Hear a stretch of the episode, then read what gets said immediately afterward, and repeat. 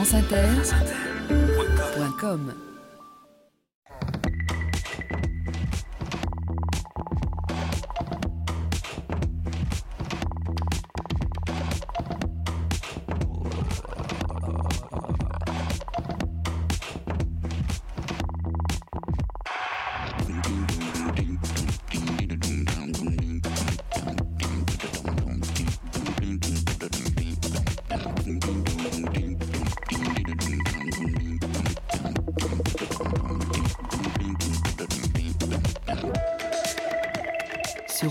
de Darwin, Jean-Claude Amezen. Bonjour à tous, sur les épaules de Darwin, sur les épaules des géants. Nous ne sommes pas conscients, je vous en ai parlé lors d'une précédente émission, des mécanismes complexes à l'œuvre pendant que nous lisons des mots au long des pages d'un livre. Nous ne sommes pas conscients des mécanismes complexes à l'œuvre lorsque nous voyons, lorsque nous regardons le monde autour de nous. Voir les formes, Voir les objets nous semble un processus instantané d'un seul tenant. Et pourtant, c'est en réalité une opération complexe d'extraction et de reconstruction permanente à partir de notre perception visuelle d'une série de surfaces, de contours, de reliefs, de couleurs, de mouvements, d'ombres, de perspectives, dans des contextes changeants. Nous ne voyons pas d'emblée les objets, les visages, les mots en tant que tels, mais à partir de perceptions incertaines, confuses, mouvantes, nous extrayons des invariants élémentaires à partir de traits, d'intersections, de relations géométriques, et à partir desquels nous reconstruisons la nature de ce qui nous entoure.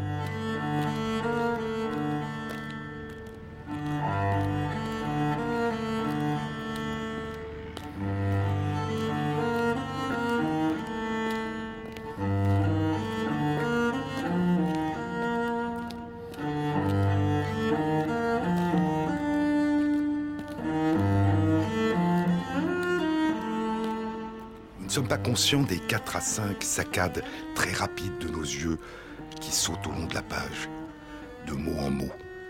Nous ne sommes conscients que des intervalles entre ces saccades, et nous ne sommes pas conscients du flou qui entoure chacun des mots que nous lisons.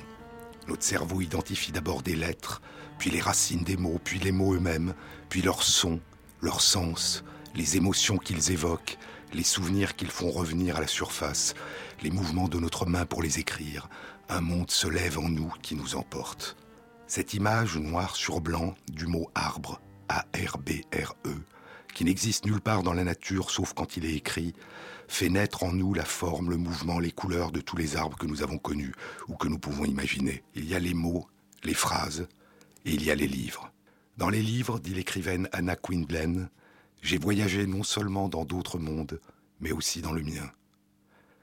J'ai appris qui j'étais et qui je voulais être, ce à quoi je pourrais aspirer, ce à quoi je pourrais oser rêver.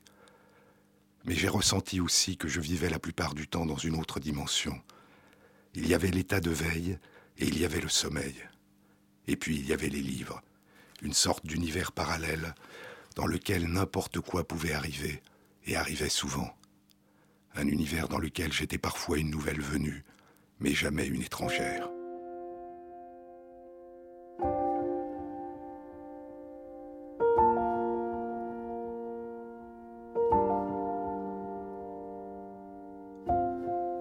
Existe comme en rêve, dit l'écrivain Alberto Manguel, jusqu'à ce que les mains qui l'ouvrent et les yeux qui le parcourent éveillent les mots.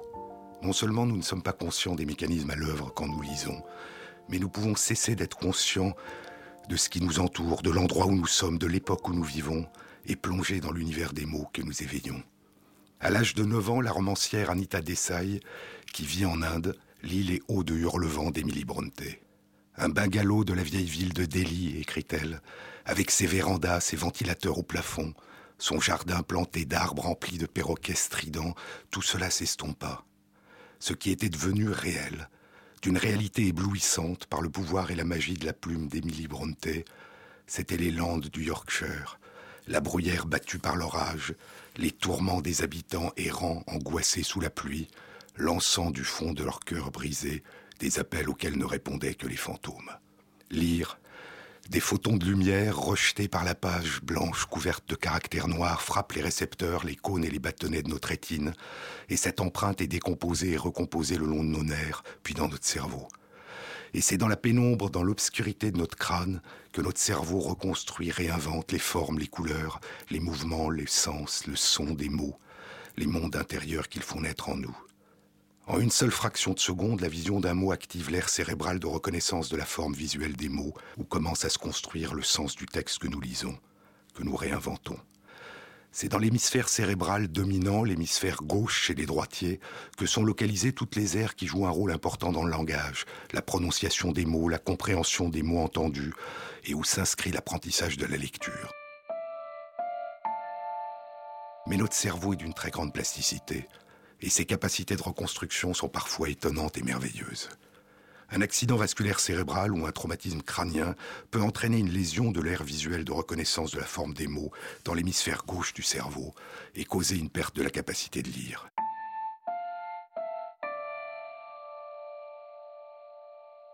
Mais chez certaines personnes, une récupération plus ou moins complète peut avoir lieu.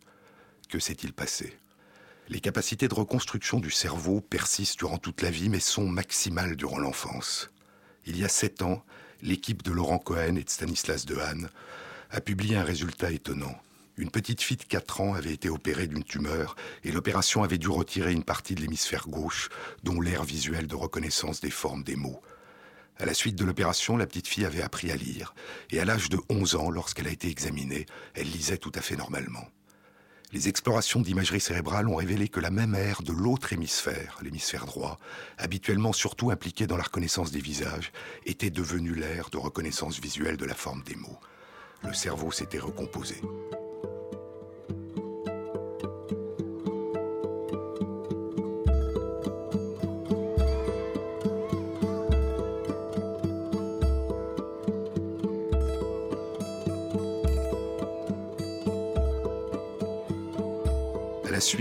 D'une précédente émission consacrée à la lecture, une auditrice m'a écrit pour me dire qu'elle avait perdu la capacité de lire après un accident, puis l'avait retrouvée.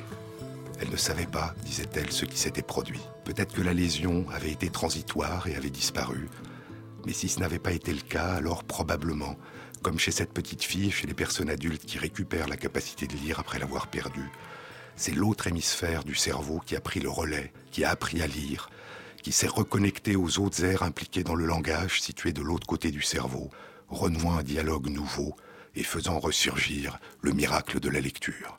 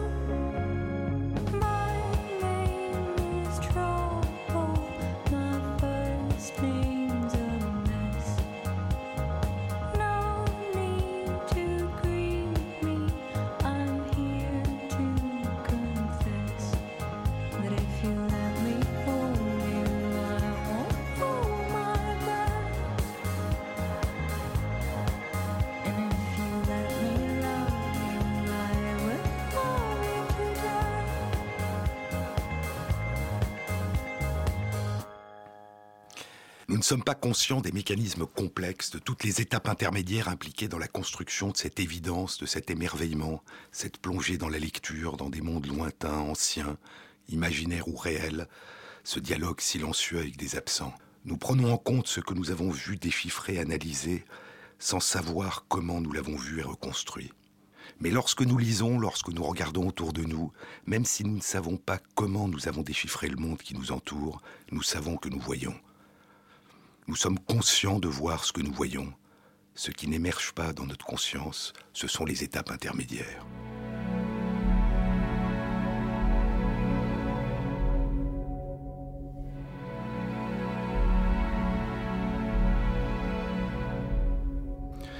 Mais les neurosciences nous révèlent des phénomènes plus mystérieux encore. Elles suggèrent que l'on peut voir ce que l'on ne sait pas que l'on a vu. Ou dit autrement, que l'on peut ne pas savoir ce qu'on a vu. Et cet invisible peut pourtant exercer une influence sur nos émotions, nos choix, nos comportements. Peut-on voir ce que l'on ne sait pas qu'on voit? Cette question interroge la notion de conscience, mais aussi la notion de subjectivité. Quel est le jeu en moi qui a vu si je ne sais pas que j'ai vu? Que signifie cette question? A-t-elle un sens? Une autre manière de la formuler est de se demander si on peut réagir à ce qu'on a vu sans savoir qu'on l'a vu, en étant incapable de dire qu'on l'a vu. Se demander quelle est la part de réponse inconsciente à la vision. Certaines personnes perdent la capacité de voir à la suite de lésions de la rétine, l'œil ne perçoit plus les photons de lumière qui les frappent. Mais certaines personnes peuvent plus rarement perdre la capacité de voir, non pas en raison de lésions de l'œil, mais de lésions qui détruisent l'air de la vision à la surface postérieure du cerveau, le cortex visuel. Les photons de lumière s'impriment toujours sur les récepteurs de la rétine, mais le cortex visuel du cerveau a perdu la capacité de traduire cette empreinte et de faire émerger en nous les images. Si la lésion a détruit le cortex visuel de l'hémisphère droit du cerveau, c'est la vision à partir de l'œil gauche qui est perdue. Si la lésion touche le cortex visuel de l'hémisphère gauche, c'est la vision à partir de l'œil droit qui est perdue. Si la lésion ne touche qu'une partie du cortex visuel droit, c'est une partie du champ visuel de l'œil gauche qui est perdue, ce qu'on appelle un scotome. Et si, ce qui est très rare, la lésion détruit les cortex visuels droit et gauche dans le cerveau, la personne est complètement aveugle, elle ne voit rien.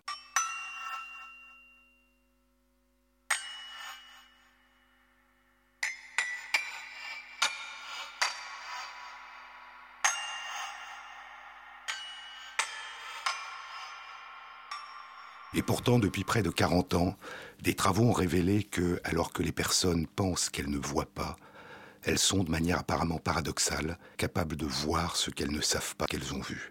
Ces résultats, pendant longtemps, ont été remis en question parce que considérés comme étranges, mais ils sont maintenant pris en considération et explorés de manière de plus en plus importante et précise. Ils ont reçu le nom de vision aveugle.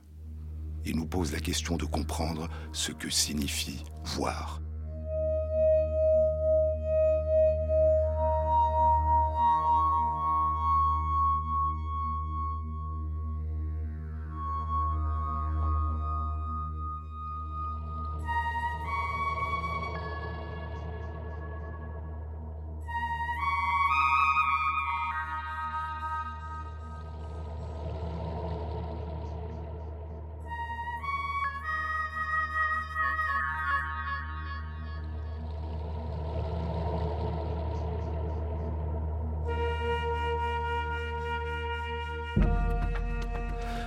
Quarantaine d'années, Ernst Poppel, aux États-Unis, demande à des personnes ayant des lésions du cortex visuel de repérer un petit spot lumineux qui apparaît au hasard pendant un temps très bref dans leur champ visuel aveugle. Ils sont incapables de dire où est le spot. Alors il leur demande de tendre le doigt dans la direction du spot lumineux. Comment est-ce que je peux désigner ce que je ne peux pas voir? lui demande un patient. Essayez de deviner, lui répondent les chercheurs. Et les patients pointent dans la bonne direction. Ils ne peuvent pas dire, déclarer où est apparu le spot lumineux, mais ils peuvent le désigner sans savoir qu'ils l'ont vu. Plus tard, d'autres expériences montrent que ces personnes peuvent saisir correctement un objet qui apparaît soudainement, ce qui indique qu'elles apprécient sa forme, son volume, sa distance, son mouvement, sans savoir qu'elles l'ont vu. Plus tard encore, Béatrice de Gelder, en Hollande, puis à l'université Harvard aux États-Unis, découvre un phénomène étrange. On demande à une personne dont les deux cortex visuels ont été détruits par un accident, la personne est complètement aveugle, de se déplacer dans un couloir encombré d'objets. La personne marche, évitant les objets, sans savoir, sans pouvoir dire qu'il y avait des objets qu'elle les a évités. Que se passe-t-il? Où dans le cerveau est vu ce que la personne ne sait pas qu'elle voit?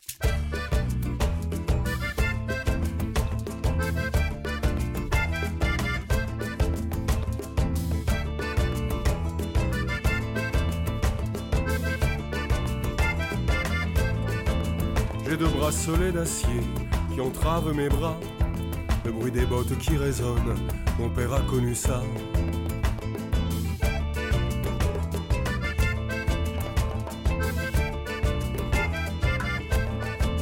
Frapper à des portes en fer qui ne s'ouvrent pas, parler à des gens trop fiers qui ne me voient pas.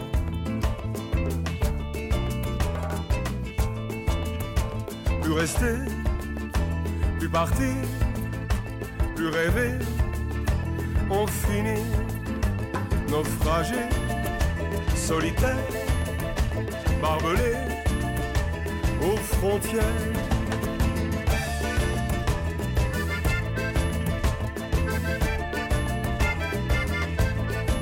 Capitale douceur Paris, je dormais dans tes bras.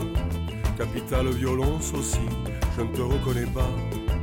Toi Paris ma beauté fatale, symbole de la France, je me suis fait casser normal par ton indifférence. Plus rester, plus partir, plus rêver, on finit naufragé, solitaire, exilé, volontaire.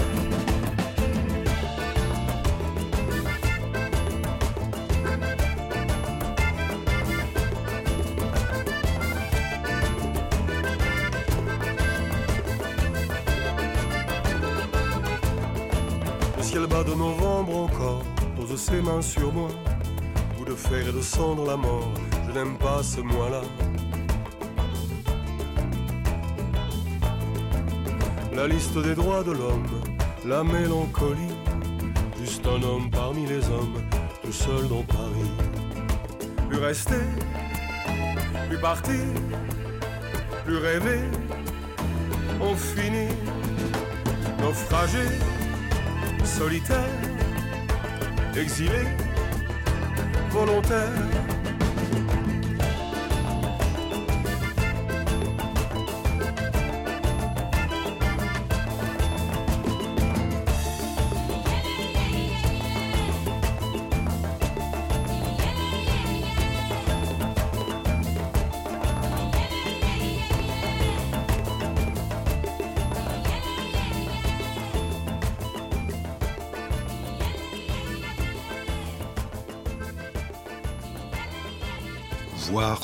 Sait pas qu'on a vu.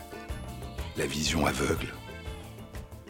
Lorsqu'on présente dans son champ visuel aveugle à une personne qui a une lésion du cortex cérébral visuel, lorsqu'on lui présente une photo d'un visage et qu'on mesure la dilatation de la pupille, la sueur, les changements du rythme cardiaque, on découvre que la personne répond sans le savoir aux émotions exprimées par le visage sur la photo, la joie ou la peur. La personne ressent une émotion même si elle ne sait pas qu'elle la ressent, elle se prépare à réagir.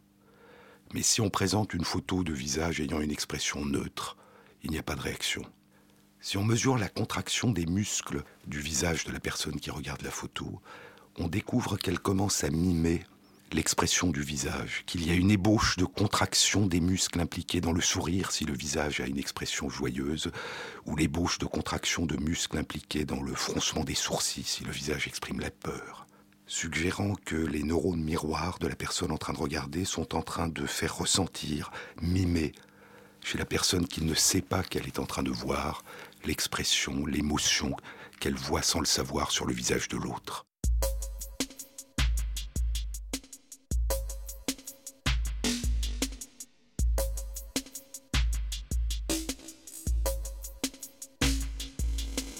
Ce n'est pas seulement un mimétisme de l'expression du visage.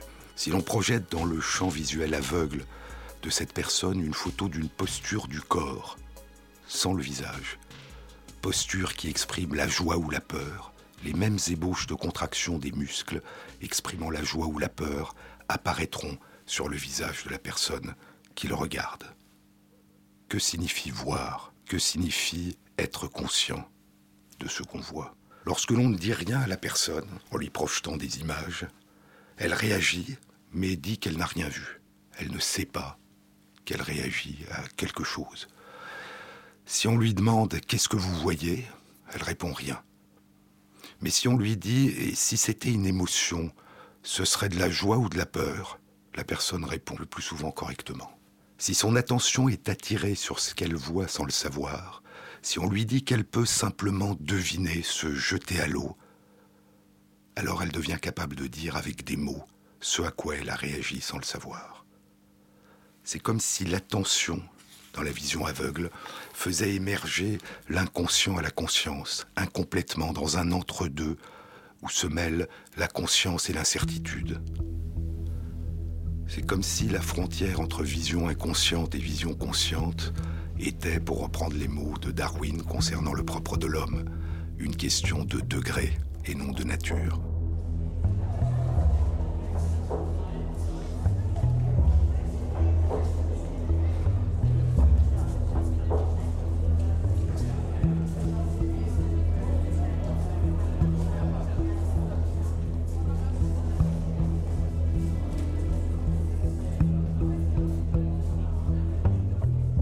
Alors émerger à la conscience est partiel, incomplet. Ce n'est pas le surgissement à partir de l'inconscient, de l'équivalent de la vision habituelle, c'est une partie des caractéristiques du monde qui nous entoure. C'est une reconnaissance des formes simples, des objets qui apparaissent et qui disparaissent, de leur volume, de certains mouvements, de certaines couleurs, des émotions exprimées par un visage, mais pas de l'identité de ce visage si la personne le connaît, ni de son caractère sexué. Est-ce que c'est le visage d'un homme ou d'une femme? La personne ne le sait pas. C'est une partie de la réalité visible qui émerge dans la vision aveugle. Une autre découverte importante est que si l'on compare la réponse, dilatation de la pupille, changement du rythme cardiaque, sueur, ébauche de contraction des muscles, d'une personne à une photo d'un visage présenté dans le champ visuel aveugle, à l'effet de la même photo présentée dans le champ visuel non atteint, la réponse est plus rapide et plus intense dans la vision aveugle que dans la vision consciente. Comme si le traitement de l'image élaborée dans le cortex visuel, comme si la conscience retardait et atténuait la réaction spontanée. Le signal émotionnel perçu a plus d'effet lorsqu'il est vu dans une autre région du cerveau que dans le cortex visuel mais quelle est cette région qui permet de voir et de répondre à ce qu'on ne sait pas qu'on a vu?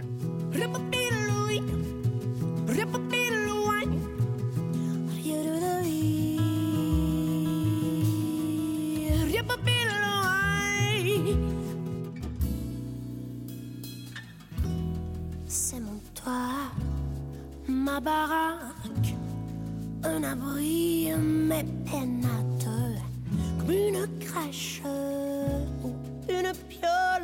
C'est ma cabane, mon Amazone, parce qu'il y a toi dedans. C'est beaucoup mieux, parce qu'il y a toi dedans. Parce qu'il y a toi dedans. C'est beaucoup mieux, parce qu'il y a toi dedans. C'est beaucoup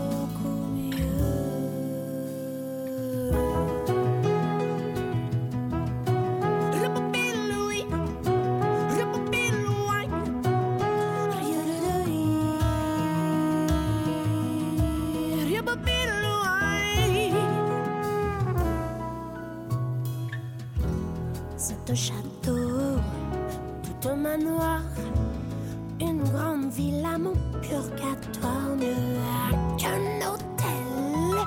Plus personnel, c'est ma maison, un pavillon, parce qu'il y a toi dedans. C'est beaucoup mieux, parce qu'il y a toi dedans, parce qu'il y a toi dedans.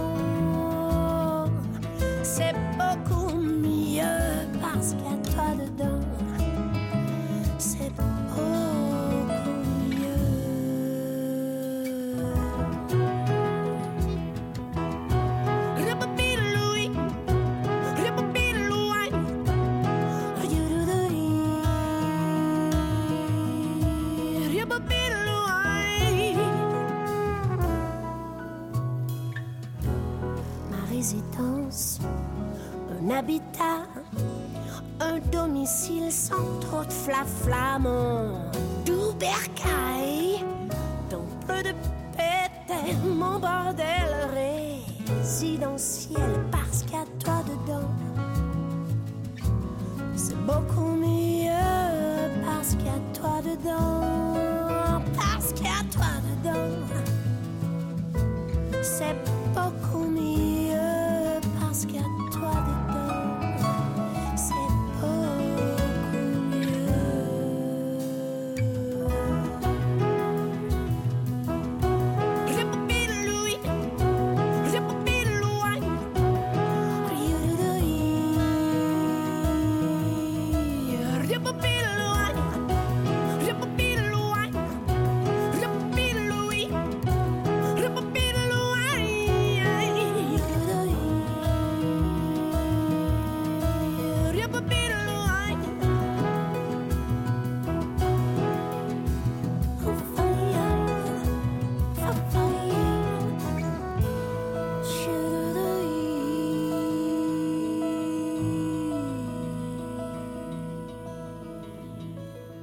Les influx nerveux qui proviennent de la rétine suivent au moins deux trajets différents en parallèle.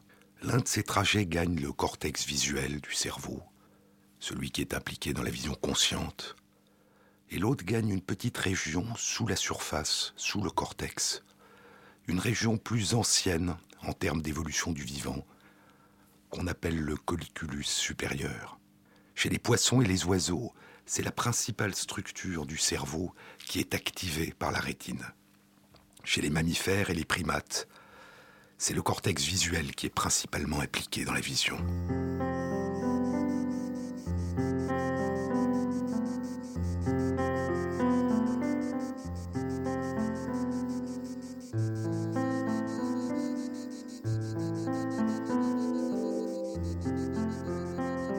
Mais l'imagerie cérébrale révèle que cette petite région, le colliculus supérieur, et d'autres régions impliquées dans les émotions et les réponses motrices, les gestes, sont activées au cours de la vision aveugle.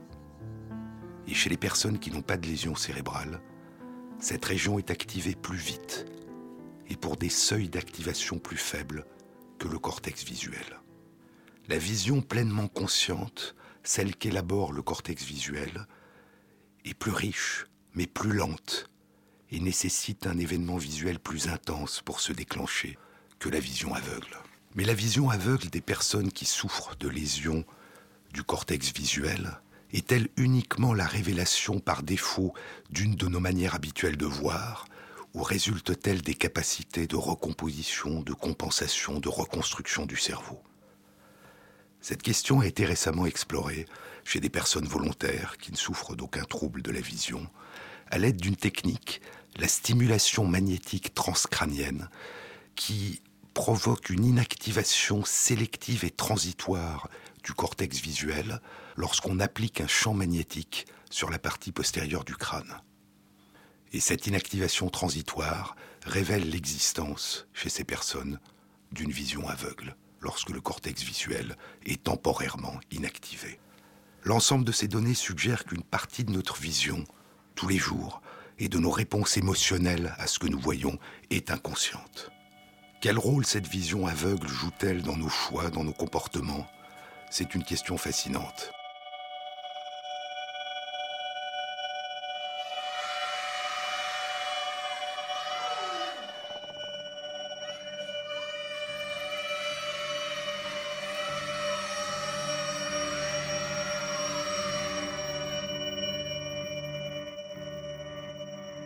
Non seulement nous mimons en nous, par l'intermédiaire des réseaux de neurones miroirs, ce que nous voyons des expressions des autres, mais une partie de ce que nous voyons et de ce que nous mimons en nous est probablement inconscient. Et si nous ne pouvons pas détecter quels signaux émotionnels nous ont touchés, nous pouvons probablement percevoir les changements émotionnels qu'ils ont provoqués en nous, même si nous n'en connaissons pas l'origine.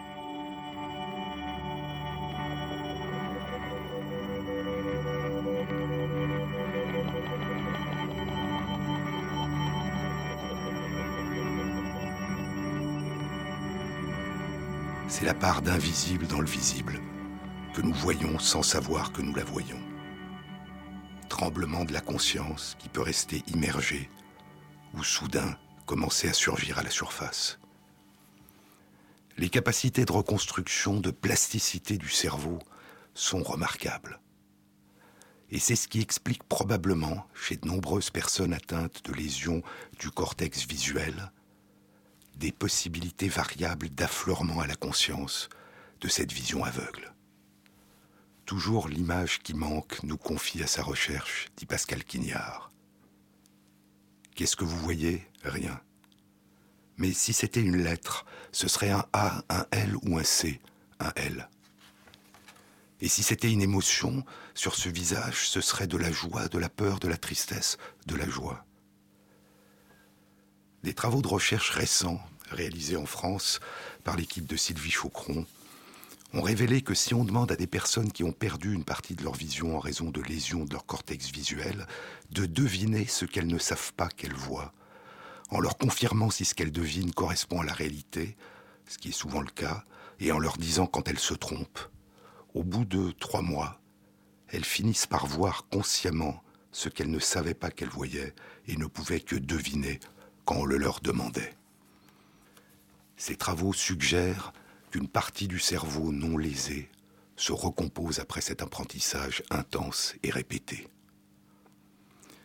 De même que la lecture, la vision aveugle nous révèle la richesse et la complexité de ce qui nous paraît aller de soi, nos mondes intérieurs qui reconstruisent et réinventent en permanence l'univers qui nous entoure sont plus riches de complexité, de mystères et de possibilités que nous n'avons souvent tendance à le réaliser.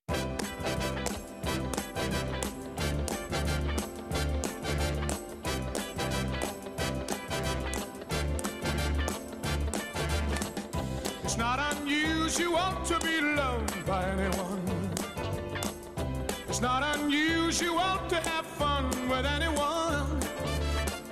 But when I see you hanging about with anyone, it's not unusual to see me cry. I wanna die. It's not unusual to go out at any time. But when I see you out and about, it's such a crime. If you should ever wanna be loved by anyone, it's not unusual, it happens every day. No matter what you say, you'll find it happens all the time. Love will never do what you want to. Do. Why can't this crazy love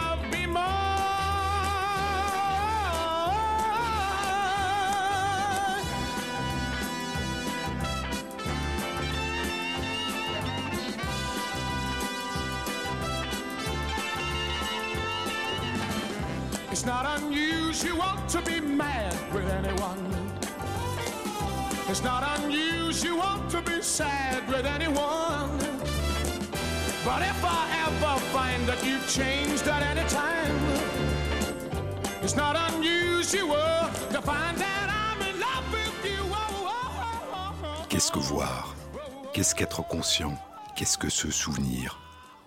Qui en nous dit je? Qui est le rêveur dans le rêve? Demande l'écrivaine Siri dans La femme qui tremble. Est-ce le jeu qui marche et parle et court dans la nuit? Est-ce le même jeu que celui de la lumière du jour? Est-ce un autre jeu? Est-ce que cet être nocturne en proie à des hallucinations? A quoi que ce soit à me dire Il se pourrait bien que oui. Des travaux réalisés par une équipe américaine il y a dix ans suggèrent que les rêves pourraient nous parler de ce que nous ne savons pas que nous avons vécu. Il ne s'agit pas d'une interprétation des rêves comme celle que Joseph faisait à partir des rêves du pharaon, comme nous le raconte la Bible, ou comme Freud l'a fait beaucoup plus tard et de manière beaucoup plus extensive.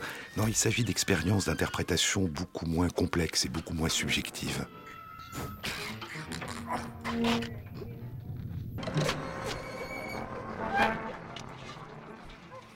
On demande à des personnes de jouer pendant plusieurs heures par jour, pendant plusieurs jours, à un jeu vidéo sur un écran, le jeu Tetris, un jeu de puzzle à partir de règles simples.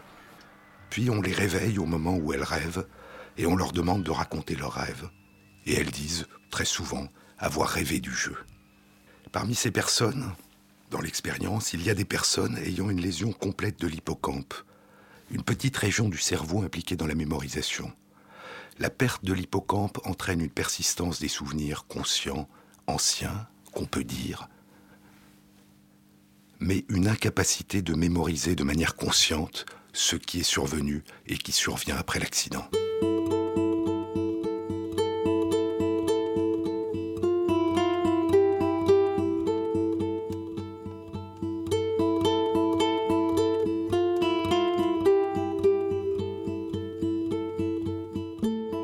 Personnes amnésiques peuvent apprendre à jouer un jeu, à faire de la bicyclette, ce qu'on appelle la mémoire procédurale, non déclarative, mais elles ne se souviendront pas qu'elles l'ont appris. Dans l'expérience, ces personnes, comme les autres, ont joué plusieurs heures par jour au jeu de Tetris. Et avant de s'endormir, le soir, elles ne se souviennent pas qu'elles ont joué, ni quelles personnes elles ont vues dans la journée. Lorsqu'on les réveille, pendant la période de sommeil qui correspond au rêve, elles disent qu'elles ont rêvé du puzzle sur l'écran vidéo. Elles ne se souviennent toujours pas d'avoir joué, mais elles en ont rêvé. Le jeu nocturne du rêve, pour reprendre les mots de Siri Houchtet, sait des choses sur ce qu'a vécu la personne que la personne amnésique ne sait pas dans la lumière du jour. Nous avons plus de souvenirs en nous que nous ne le croyons. Et le sommeil et les rêves probablement nous aident chaque nuit, à partir de ces souvenirs, à construire nos réponses à l'avenir imprévisible qui nous attend le lendemain au réveil. Combien lentement un esprit s'aperçoit de l'étrangeté des choses, disait Marguerite Yourcenar. Combien lentement nous nous apercevons de l'étrangeté des pouvoirs merveilleux de notre cerveau et de notre esprit.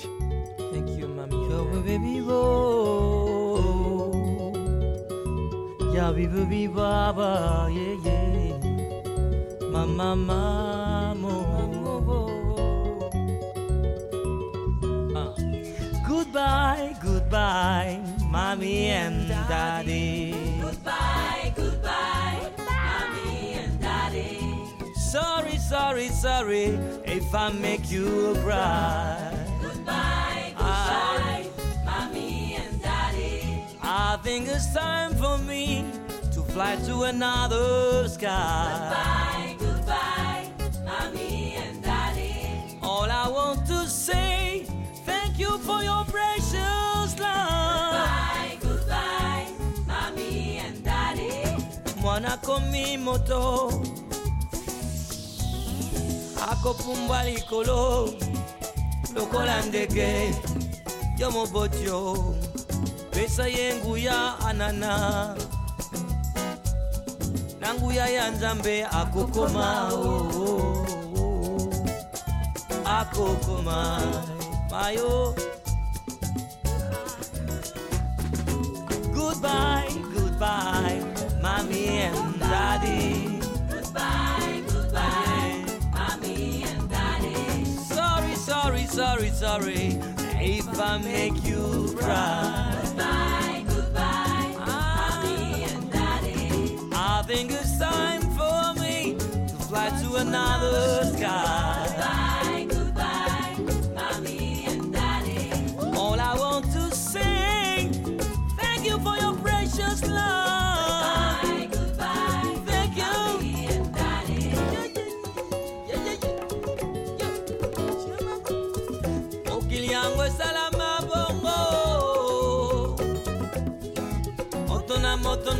Ngonga na ye.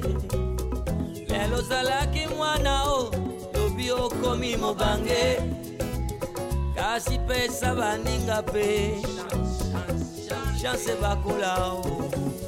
Bakoma bato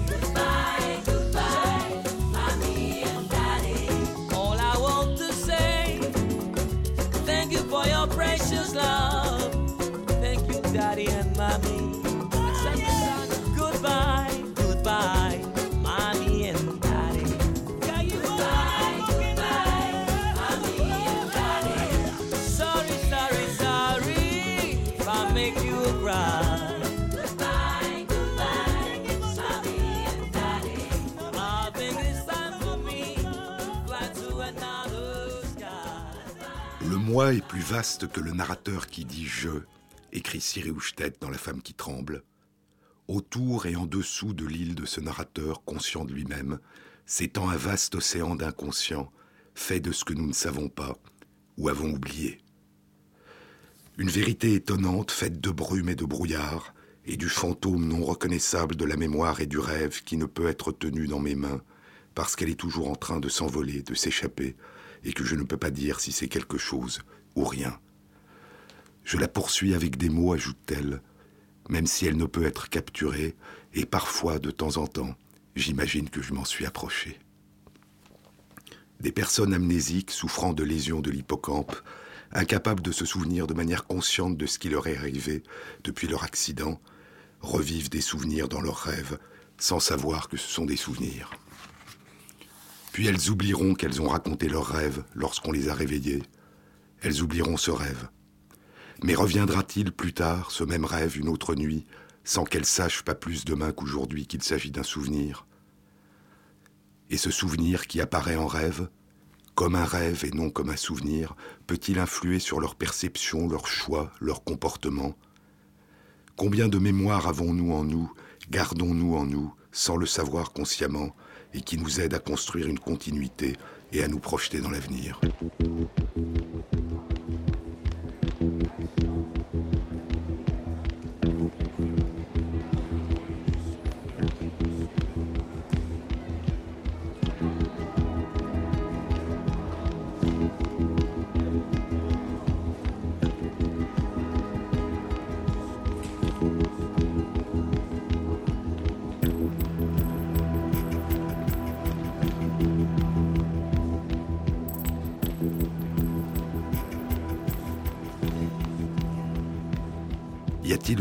entre la mémoire, le sommeil et les rêves, et l'avenir Un article publié ce mois-ci dans l'un des deux plus grands journaux scientifiques du monde, Nature, explore sous un angle particulier cette question.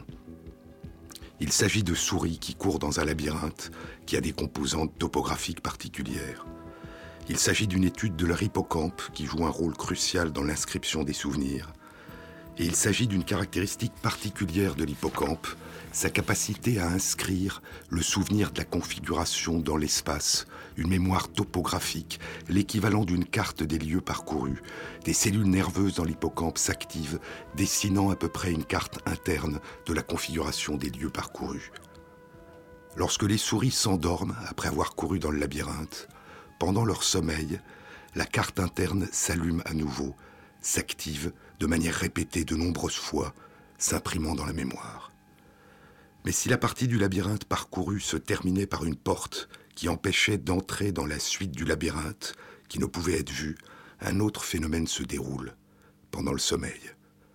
À certains moments, autres que ceux durant lesquels la carte du labyrinthe parcourue est remémorée, une série de variations sur cette carte se met en place, des cartes ouvertes, changeantes, des variations aléatoires sur un thème, comme si se préparait l'ébauche d'une mémorisation du futur parcours dans la partie inconnue du labyrinthe, comme si s'élaborait un répertoire de préadaptation possible à une topographie encore inconnue, mais qui partagerait certaines caractéristiques communes avec celle qui est en train de s'inscrire dans la mémoire. Les variations aléatoires durant le sommeil sur le thème de la mémoire récente et probablement sur le thème de mémoire plus ancienne sont peut-être l'une des formes d'apprentissage qui préparent à un futur imprévisible. L'un des multiples liens entre la mémoire et l'imagination, entre le passé et l'avenir, qui émergent en nous dans le sommeil, dans les rêves, ce que le jeu nocturne en proie à des hallucinations dont parle Siri Houchtet dira au jeu de la lumière du jour, sans que le jeu de la lumière du jour ne soit conscient de ce dialogue.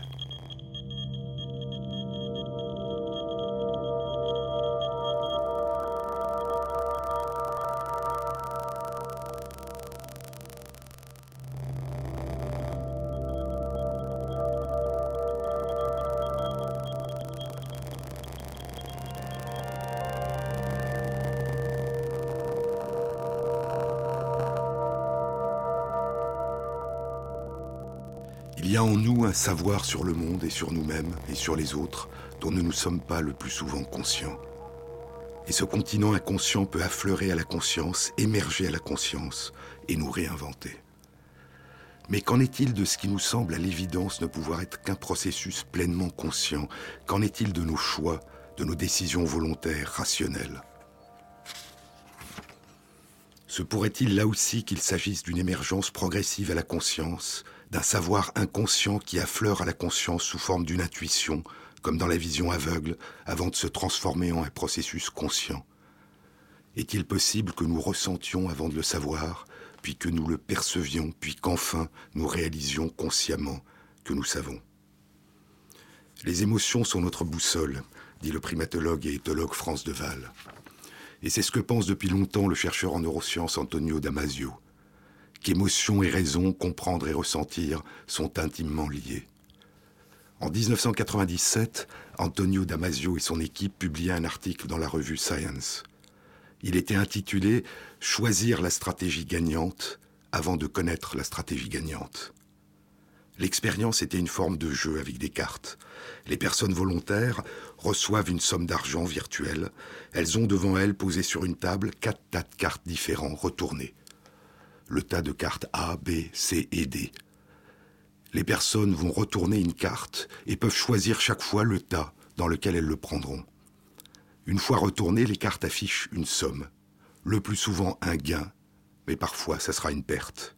Le but du jeu est de gagner la plus grande somme d'argent possible, et les personnes ne savent pas quand le jeu sera interrompu par le chercheur. Les cartes qui affichent des gains dans l'état A et B affichent toutes des gains deux fois plus importants que dans l'état C et D. Mais de temps en temps, une carte affiche une perte beaucoup plus importante dans l'état A et B que dans l'état C et D. Schématiquement, si l'on joue avec des cartes d'état A et B, on gagne deux fois plus, mais les pertes rares sont très importantes et à mesure que le temps passe, on va perdre. Si l'on joue les cartes d'état C et D, on gagne moins, on perd moins et à mesure que le temps passe, on devient gagnant. Les personnes ne le savent pas. L'expérience a deux particularités. D'une part, on enregistre à l'aide d'une électrode posée sur la peau l'apparition d'un peu de sueur, qui traduit une réaction émotionnelle. Et d'autre part, toutes les dix cartes, à peu près, on interrompt un instant le jeu pour poser deux questions aux joueurs. Dites-moi ce que vous avez compris du jeu et dites-moi ce que vous ressentez.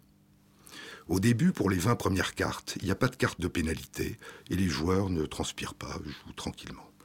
Puis à partir du moment où apparaissent les premières cartes de pénalité, les joueurs commencent à transpirer avant de tirer une carte d'état A et B, mais ils choisissent de manière indifférente dans les quatre tas. Lorsqu'on leur pose la question, ils disent qu'il n'y a rien de particulier, qu'ils ne ressentent rien. Puis quelques dizaines de cartes plus tard, ils continuent à transpirer avant de tirer rarement des cartes du tas A ou B, mais ils ont choisi beaucoup plus souvent les cartes des tas C et D. Ils ont adopté une stratégie de jeu qui en fait est une stratégie gagnante. Quand on les interroge, ils disent qu'ils ont un pressentiment que quelque chose ne va pas, mais ils ne peuvent rien dire de précis sur le jeu lui-même. Puis, quelques dizaines de cartes plus tard, ils expliqueront qu'ils ont compris ce qui se passait et qu'ils ont décidé de changer de stratégie.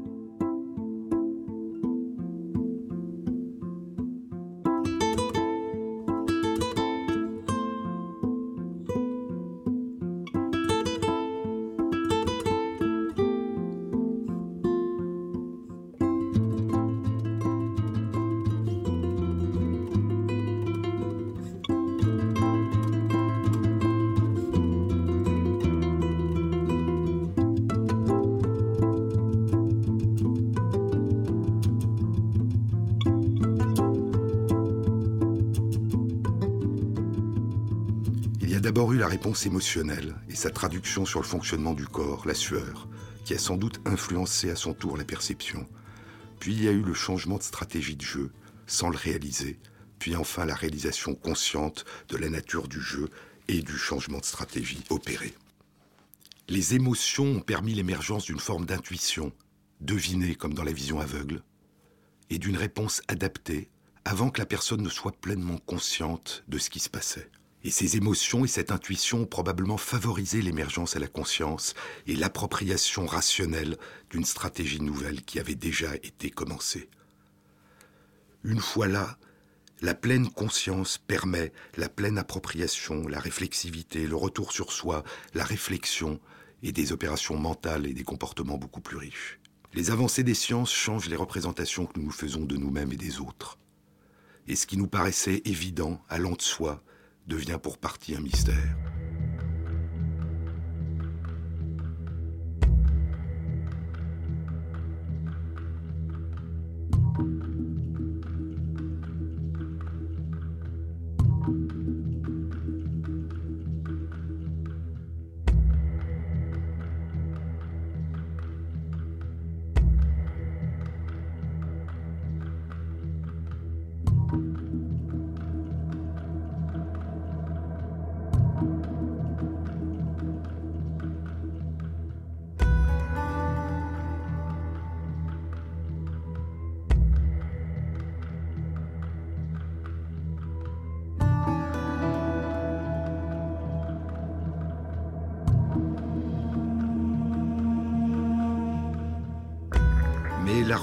La science elle-même, autant et plus encore que d'apporter des réponses nouvelles, fait surgir de nouveaux questionnements.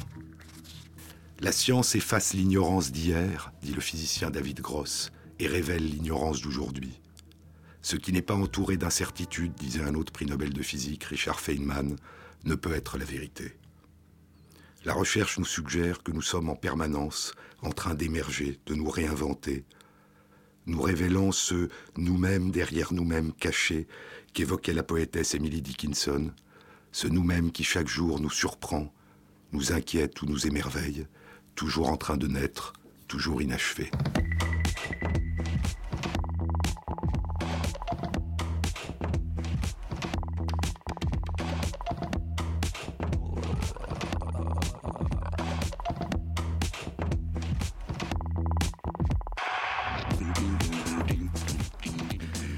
Émission a été réalisée par Fabrice Lègle avec l'aide de Valentine Chetbois, avec à la technique Ronan Mahé.